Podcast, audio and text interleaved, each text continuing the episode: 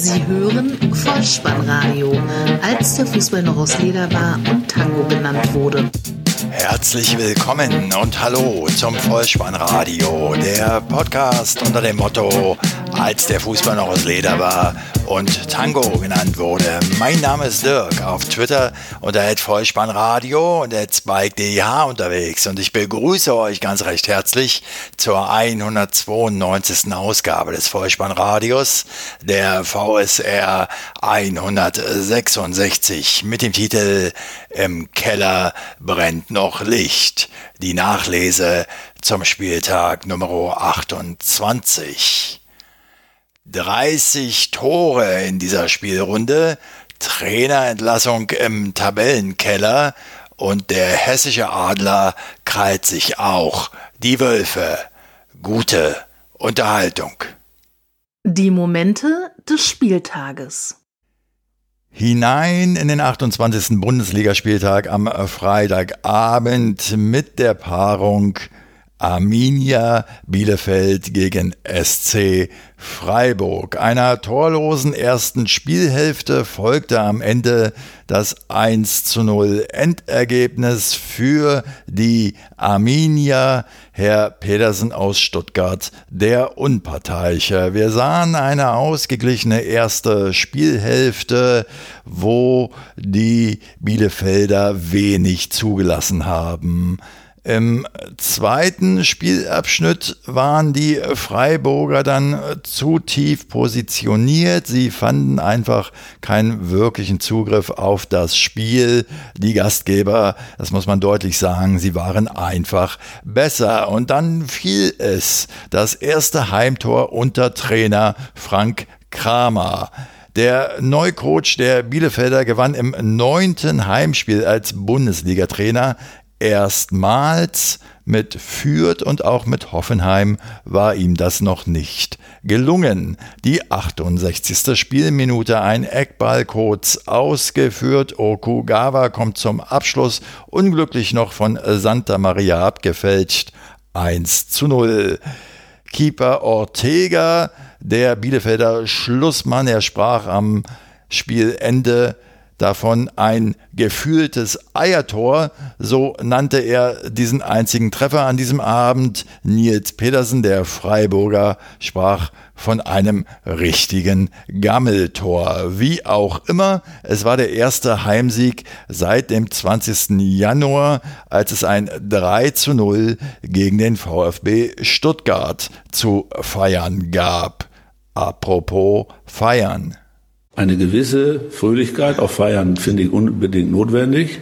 Also ich würde mal so sagen, als Westfale würde ich ja, wenn ich sowas in der Nachbarschaft organisieren würde, fände ich gegen Bier nicht so viel einzuwenden, aber man kann ja vielleicht mit den Schnaps mal ein bisschen vorsichtiger sein. Fast hätten die Ostwestfalen noch mehr zu feiern gehabt. 74. Eckball erneut kurz ausgeführt, dann hoch Richtung Torlinie geschlagen. Der Bielefelder Spieler Nilsson geht hoch zum Kopfball.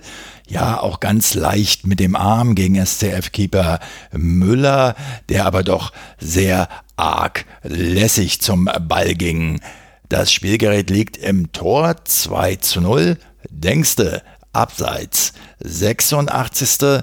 Erneut ein fein herausgespielter Angriff der Gastgeber. Ballgewinn von De Medina gegen Günther. Doch Vogelsammer schiebt den Ball doch tatsächlich neben das Tor.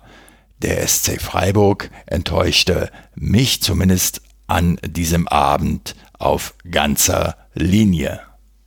Samstag 15.30 Uhr. Der FC Bayern München empfängt den ersten FC Union Berlin. Auch hier eine torlose erste Spielhälfte. Am Ende steht es 1 zu 1. Schiedsrichter Herr Stieler aus Hamburg. Die Münchner, sie dominieren die Partie, ohne wirklich elanvoll aufzutreten. Nun ja, die Belastungen der Champions League, auch hier mal eindeutig an der Startaufstellung abzulesen. 68. Spielminute, Freistoß von Kimmich aus dem Halbfeld. Die Berliner können den Ball nicht entscheidend klären, so flankt Pavard erneut in den 16er. Müller legt für Musiala ab. Abschluss aus 5 Metern 1 zu 0.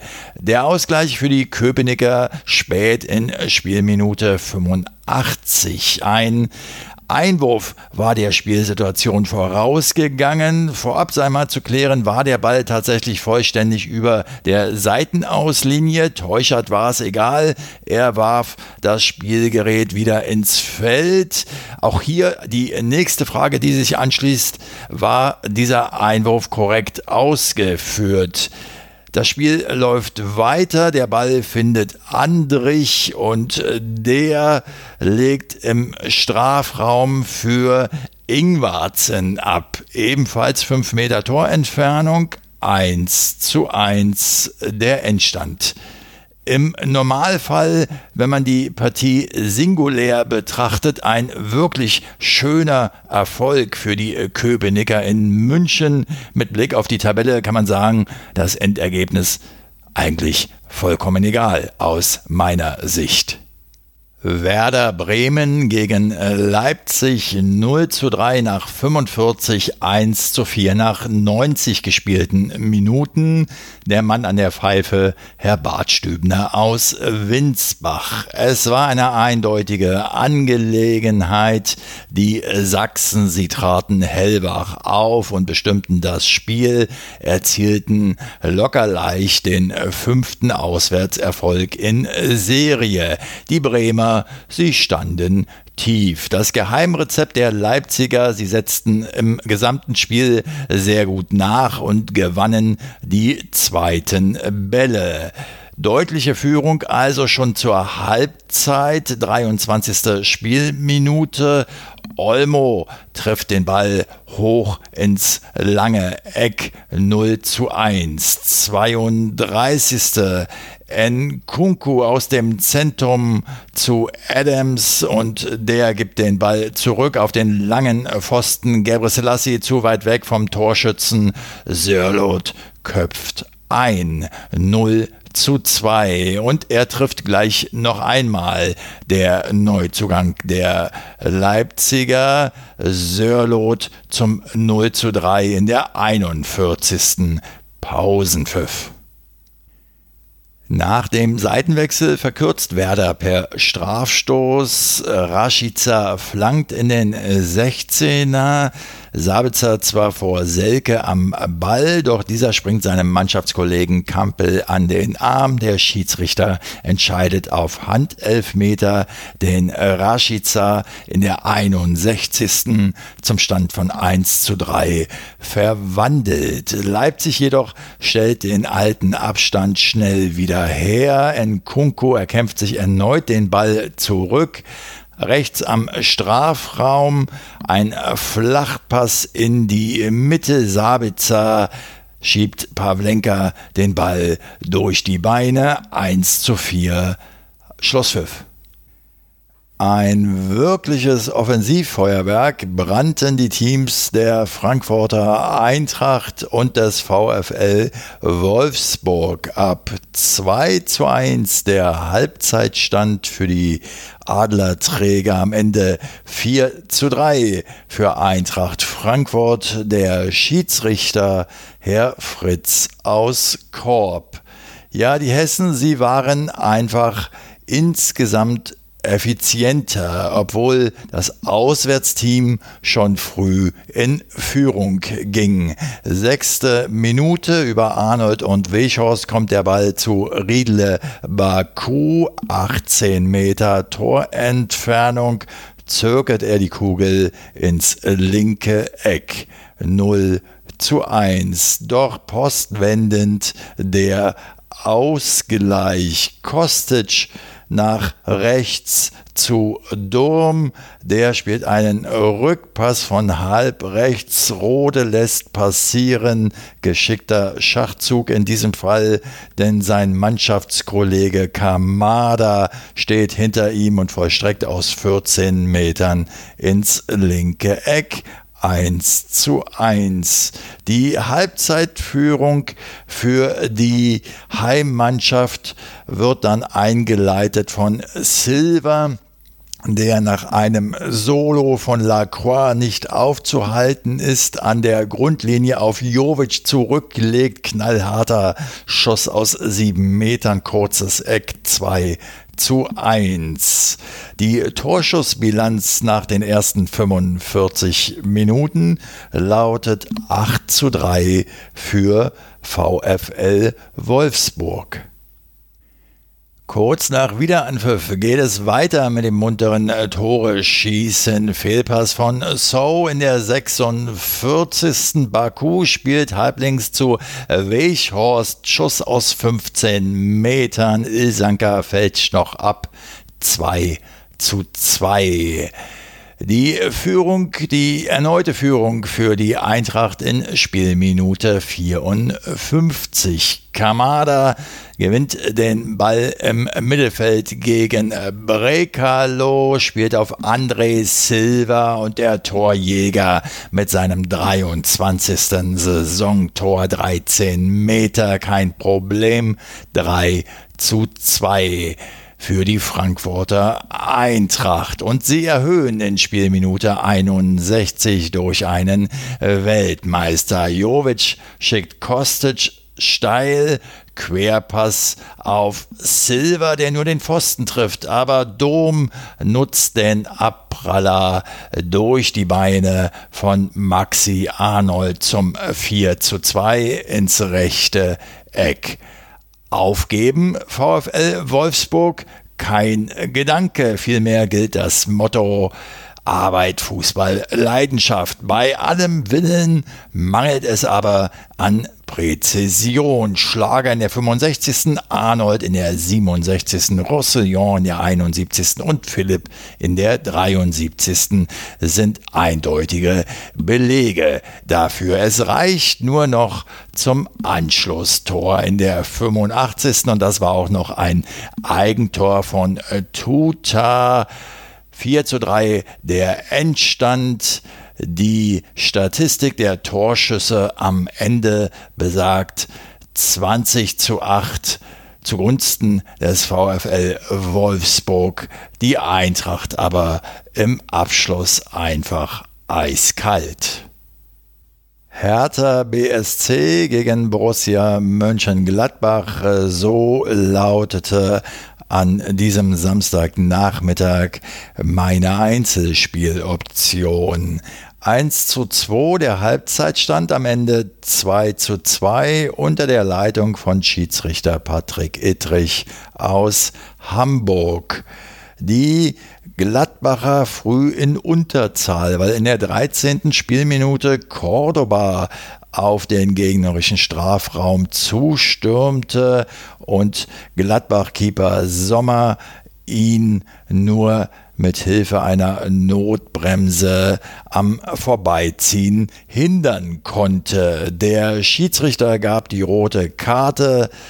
Sippel nun im Tor der Fohlenelf, die Mönchengladbacher in Unterzahl. Folgerichtig die Führung für die Gastgeber in der 23. Minute. Cordoba wird im Strafraum angespielt, legt zurück auf den Argentinier Ascasiba vom 16-Meter-Raumrand, zieht dieser ab. Kramer fälscht das Leder noch ab. Es fliegt ins Tor. Es steht 1 zu 0.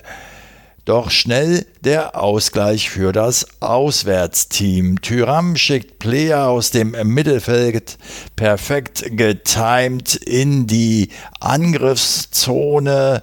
Der Franzose lässt sich nicht beirren und schiebt im 1 gegen 1 mit Schwolo cool ein. Langes Eck 1 zu 1 und es bleibt dabei aus meiner Sicht, Schwolo, der Hertha-Keeper, erhält in dieser Saison keine unhaltbaren. Es kam noch besser für die Rose 11, 37. Spielminute. Tyram wird in den Strafraum geschickt. Stark geht per Grätsche zu Werke. Er trifft den Stürmer und nicht den Ball. 38. Spielminute, Foul 11 Meter, Stindel verwandelt 1 zu 2. Der Halbzeitstand. Mit Beginn der zweiten 45 Spielminuten sahen wir gleich drei Auswechslungen bei den Berlinern. Piontek für Seyfuik, Radonjic für Luke Bacchio und Plattenhardt für Mittelstädt. Nun, für mein Dafürhalten zeigte sich ein weiteres Mal in dieser Spielzeit, dass Piontek auf das weitere Spielgeschehen keinerlei positive Einflüsse mitbrachte. Radonjic, der überraschenderweise auf der rechten Seite eingesetzt wurde, brachte doch die einen oder anderen Impulse mit. Und bei Marvin Plattenhardt, das sage ich nicht zum ersten Mal in dieser Saison, da fühle ich mich auf der linken Seite einfach sicherer, ob schon ich schon weiß, dass er in gewisser Weise ja auch limitiert ist, aber er bringt einfach eine gewisse Bierruhe im Vergleich zum wuseligen Maxi Mittelstädt mit, bei dem ich immer relativ unsicher bin, gerade im Verhalten, im Defensivverhalten nach hinten, nach vorne ja doch der eine oder andere Ansatz, aber über mehr als Ansätze kommt Maxi Mittelstädt einfach aus meiner Sicht nicht heraus. Und ich denke, dieser junge Kerl, weil er doch schon so lange bei Hertha BSC zu Werke geht, müsste einfach mehr bringen. Nun ja, kommen wir auf das Spielgeschehen zurück. 49. Spielminute. Der Ausgleich für Hertha BSC. Askasiba versucht es ein weiteres Mal aus der Distanz. Sippel kann den Ball noch zur Seite ab wären Plattenhart ist da, der flankt einfach noch einmal in die Mitte, denn wir wissen ja, flanken kann er. Cordoba setzt sich durch und drückt das Leder über die Linie. 2 zu 2. In der 57. kommt dann Kedira für Askasiba und in der 60. muss Sippel einen Distanzschuss von Guendouzi parieren. Kurz vor Schluss, 85. die Gladbacher, nicht zu vergessen, nach wie vor in Unterzahl bei einem Konter. Neuhaus verfehlt das Gehäuse nur ganz knapp. Nach 80 Minuten steht die Torschussbilanz bei 21 zu 6 für Hertha BSC. Es bleibt am Ende beim Unentschieden. Ein packendes und torreiches Topspiel am Abend zwischen dem VfB Stuttgart und Borussia Dortmund. 1 zu 0 Halbzeitführung für den Aufsteiger. Am Ende schwarz-gelb mit 3 zu 2 vorn. Der Mann mit den Karten in der Tasche, Herr Schröder aus Hannover. Und eine bewährte Kombination bringt die Führung für den Aufsteiger aus Schwaben. Was früher Kaltz und Rubisch waren, sind in dieser Saison Sosa und Kalajdzic. Flanke von der linken Seite. Der Flankengeber Sosa im hohen Bogen fliegt der Ball auf den Kopf von Kalajdzic, der weder von Guerrero noch von Hummels am zweiten Pfosten am Kopfball gehindert werden kann und über Torwart Hitz hinweg das Leder ins linke Eck köpft. 1 zu 0. Der Ausgleich in der zweiten Spielhälfte, 47. Minute. Darut spielt den Ball in den 16er. Rayner mit dem Rücken zum Tor lässt abtropfen und Bellingham 15 Meter Torentfernung schießt rechts unten ein. 1 zu 1. Der BVB geht in Führung in der 52. weil Rainer an der rechten Seite mit Tempo den Ball in die Mitte gibt. Moray kommt an das Spielgerät und möchte auf Haaland passen. Doch dieser lässt clever durch und so kann Marco Reus aus elf Metern mit der Innenseite ins Rechteck zum 2 zu 1 für Borussia Dortmund vollenden. Der VfB Stuttgart kommt noch einmal zurück an diesem Abend, auch weil Murray, der Dortmunder, der eben noch so positiv an der Entstehung des Führungstreffers beteiligt war, nun leicht negativ auffällt. Er spielt einen Fehlpass in die Beine von Kalajdzic, so kann dieser einen mustergültigen Konterangriff der Stuttgarter einleiten. Auf die rechte Seite spielt er Kulibali an, der direkt nach links zum Einschuss bereiten die Davi gibt und der hat genug Zeit, das 2 zu 2 zu erzielen. 78. Spielminute. Nun heißt es anschnallen für alle BVB-Fans, denn nun schlägt die Stunde des Matchwinners Ansgar Knauf. In der 67. für Marco Reus eingewechselt, bekommt er in der 80. über die linke Seite 20 Meter vor dem Tor den Ball von Erling Haaland. Er beginnt ein wenig zu dribbeln und schließt dann aber doch noch sehenswert aus 16 Metern ab. Es steht 3 zu 2 der erste Bundesligatreffer für Ansgar Knauf in seinem dritten Bundesliga-Einsatz. Im ersten Sonntagsspiel traf der FC Schalke 04 auf den FC Augsburg. Der 1 zu 0 Halbzeitstand war auch der Endstand. Der Referee Herr Osmers aus Hannover. Das Tor des Tages fiel früh in Spielminute 4.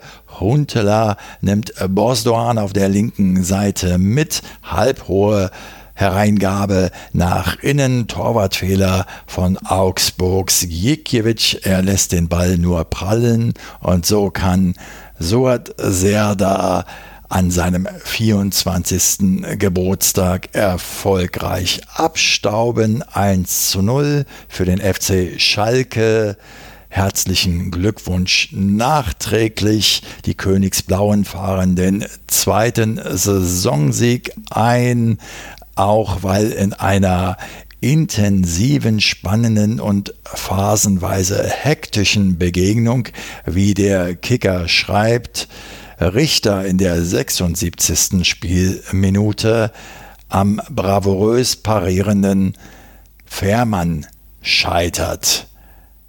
Arminia Bielefeld gewinnt am Freitag. Hertha BSC punktet am Samstag gegen Mönchengladbach und der FC Schalke 04 ist am Sonntag gegen Augsburg erfolgreich. Keine Zeit zum Luftholen, also im letzten Duell für den ersten FC Köln in der Begegnung gegen den ersten FSV Mainz 05. 1 zu 1 der Pausenstand. Am Ende gewinnen die Mainzer mit 3 zu 2. Der Schiedsrichter Herr Felix Brüch aus München. Die erste Chance im Spiel gleich das erste Tor. Spielminute 11. Eigener Einwurf der Kölner. Die Mainzer gewinnen den Ball und kombinieren dann über mehrere Stationen bis zu Barrero, der am Strafraum auf Boetius querlegt. Der Niederländer aus 17 Metern äh, direkt fein an die Unterkante der Latte 0 zu 1. Es folgen Chancen auf beiden Seiten. Zunächst für den ersten FC Köln. Sebastian Andersson wieder mal im Sturm aufgeboten für den FC in der 19. und auch in der 20. mit zwei Gelegenheiten.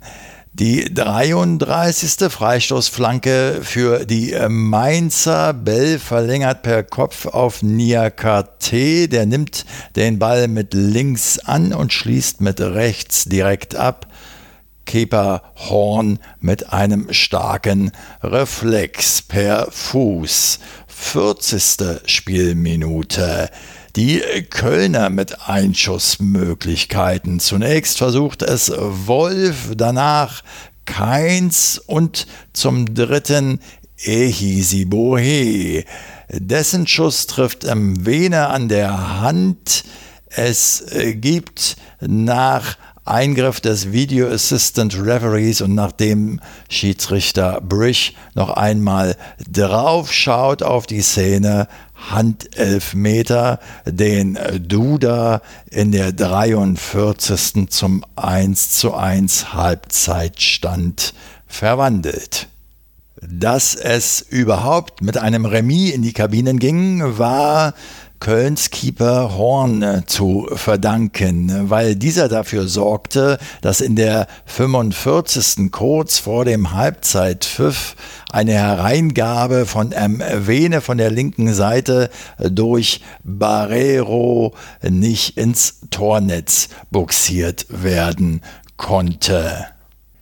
Nach dem Seitenwechsel drehen die Kölner das Spiel. 61. Führung für das äh, Geisbock-Team. Freistoß von Hector aus dem linken Halbfeld in den 16er. Zichos, er verpasst noch, aber wir wissen in dieser Spielzeit am zweiten Pfosten, da lauert Skiri. Denkt an das Spiel gegen Borussia Dortmund. Und auch diesmal schleicht er sich dorthin. Kopfball. Zentner ist eigentlich dran, aber aus der kurzen Distanz kann er den Ball nicht mehr entscheidend abwehren. 2 zu 1 für den ersten FC Köln.